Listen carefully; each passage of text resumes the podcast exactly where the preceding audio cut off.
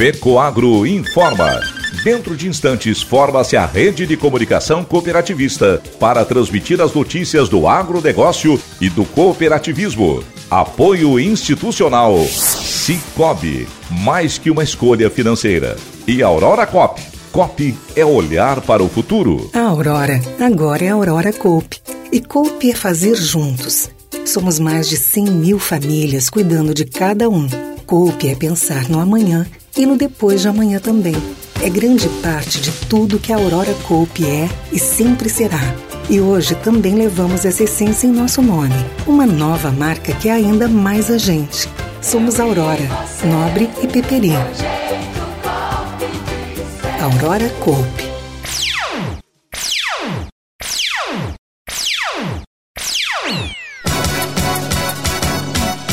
Problema do leite continua sem solução em Santa Catarina. União e tradição na segunda mateada Cicobi Cred Itaipu. Essas e outras notícias logo após a nossa mensagem cooperativista. É época de plantio de soja e o produtor busca uma solução para poder aumentar a produtividade da sua lavoura e a rentabilidade no seu bolso. A Fecoagro possui o fertilizante certo para a safra de soja. É o Nobre Max, com tecnologia Mega Micro, uma fórmula especial de alta disponibilidade, onde os micronutrientes recobrem 100% dos grânulos. Por isso, peça já o fertilizante Nobre Max, sua soja bem nutrida e com mais qualidade. Disponível nas cooperativas filiadas à Fecoagro. Agronegócio hoje.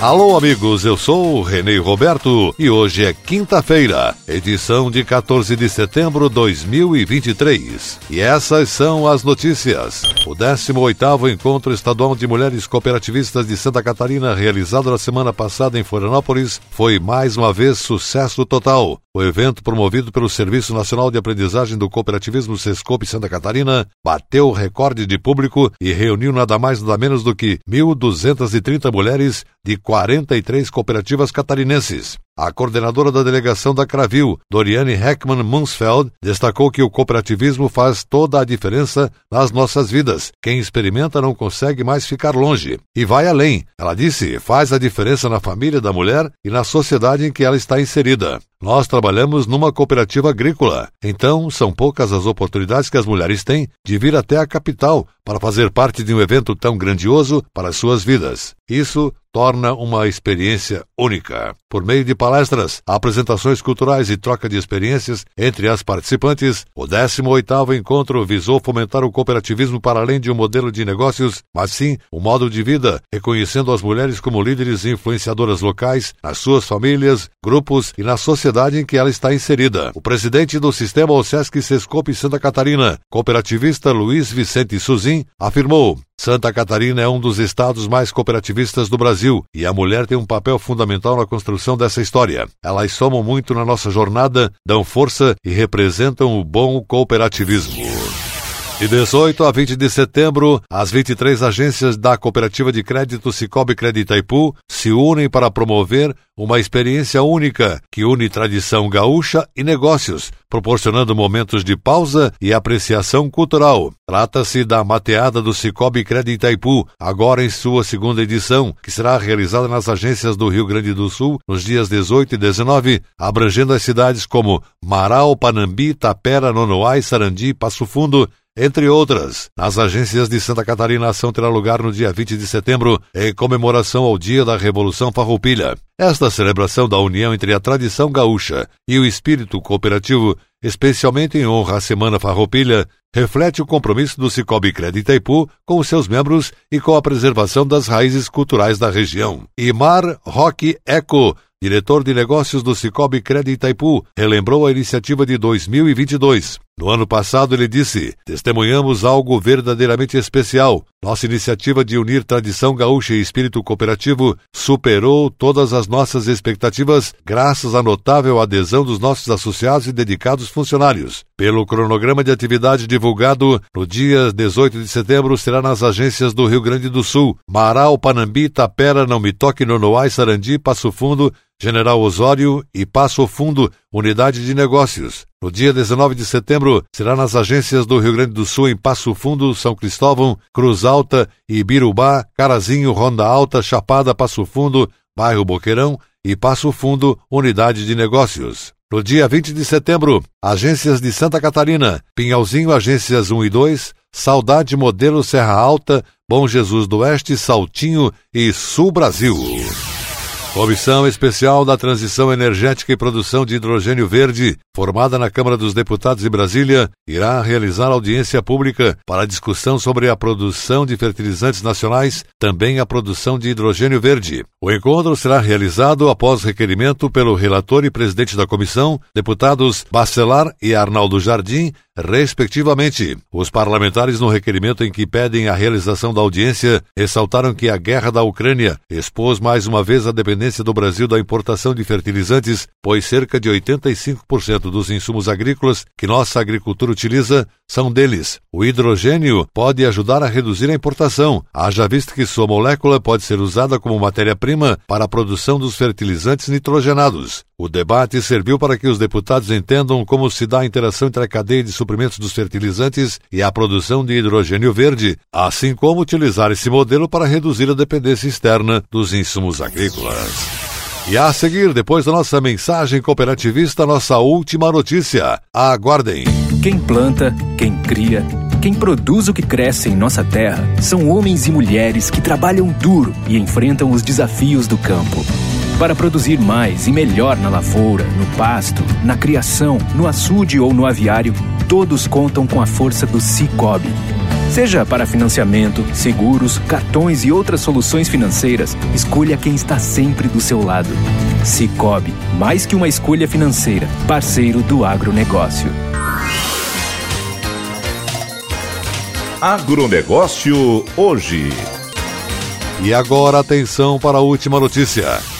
Mercado brasileiro do leite vive uma situação preocupante neste ano, marcada pela excessiva importação do leite, de um lado, e pela persistente queda da remuneração dos produtores rurais, de outro. A consequência mais dramática desse quadro é a constatação de que milhares de produtores de leite de Santa Catarina estão abandonando a atividade porque não encontram as condições mínimas de subsistência. O novo quadro é tão grave que pode decretar o desaparecimento da agricultura familiar desse segmento da agropecuária Barriga Verde. Em Santa Catarina, a agricultura familiar se viabiliza devido à intensa exploração das atividades agropecuárias diversificadas, tendo a atividade leiteira como essencial por ser uma das únicas que asseguram renda mensal. A causa mais visível da presente crise é o explosivo aumento da importação de leite em pó em 2023, que gerou pânico no setor lácteo brasileiro em razão dos impactos na competitividade do pequeno e médio produtor de leite. As importações brasileiras de lácteos neste ano praticamente duplicaram em relação ao mesmo período do ano passado. Neste ano, o Brasil já importou principalmente da Argentina e do Uruguai nada mais nada menos do que 156.600 toneladas de lácteos no valor de 596 milhões de dólares. Preço do leite no mercado mundial caiu e o real teve uma relativa valorização frente ao dólar. A associação desses dois fatores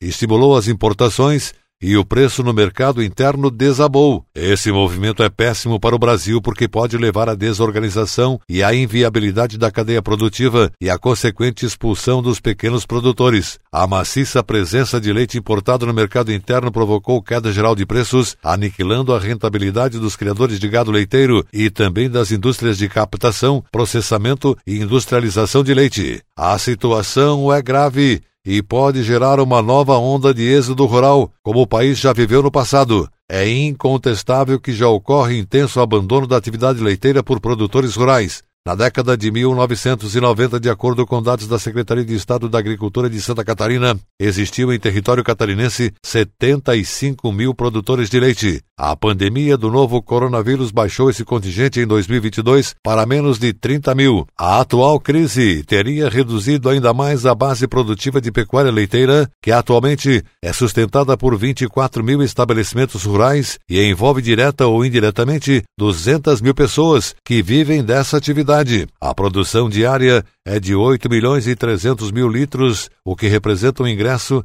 de 16 milhões de reais todos os dias na economia catarinense. A atividade leiteira está presente nos 295 municípios e é uma das primeiras em importância social e a terceira em relevância econômica. A política fiscal também prejudica os lacticínios catarinenses, pois a carga tributária incidente é 1,3 pontos percentuais acima daquela que pagam os vizinhos estados do Paraná e do Rio Grande do Sul. O Rio Grande do Sul vive o mesmo problema de Santa Catarina com as importações do leite do Uruguai e da Argentina. O economista Antônio da Luz, da Federação da Agricultura do Estado Gaúcho, diz que o governo federal não está preocupado com o produtor brasileiro e sim protegendo os produtores argentinos devido às eleições naquele país. O governo brasileiro está sendo negligente com os produtores de leite. Negligente negligente e está sendo irresponsável também, porque nós temos um produto que está entrando no Brasil com um subsídio direto e um subsídio indireto, que é a mudança na taxa de câmbio. Imagina você ter uma taxa de câmbio de 400 pesos por dólar, que é um absurdo, né?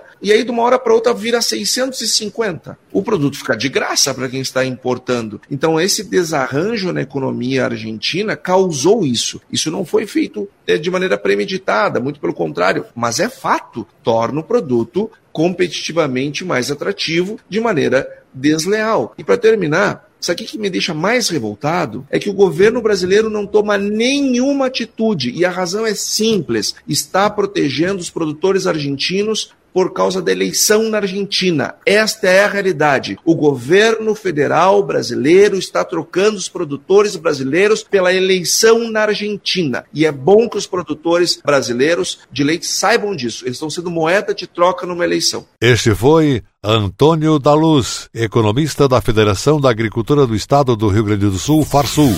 O agronegócio hoje, jornalismo rural da FECOAGRO para o homem do campo e da cidade fica por aqui. Volta amanhã, nesse mesmo horário, pela sua emissora de rádio de preferência. Um forte e cooperado abraço a todos e até lá.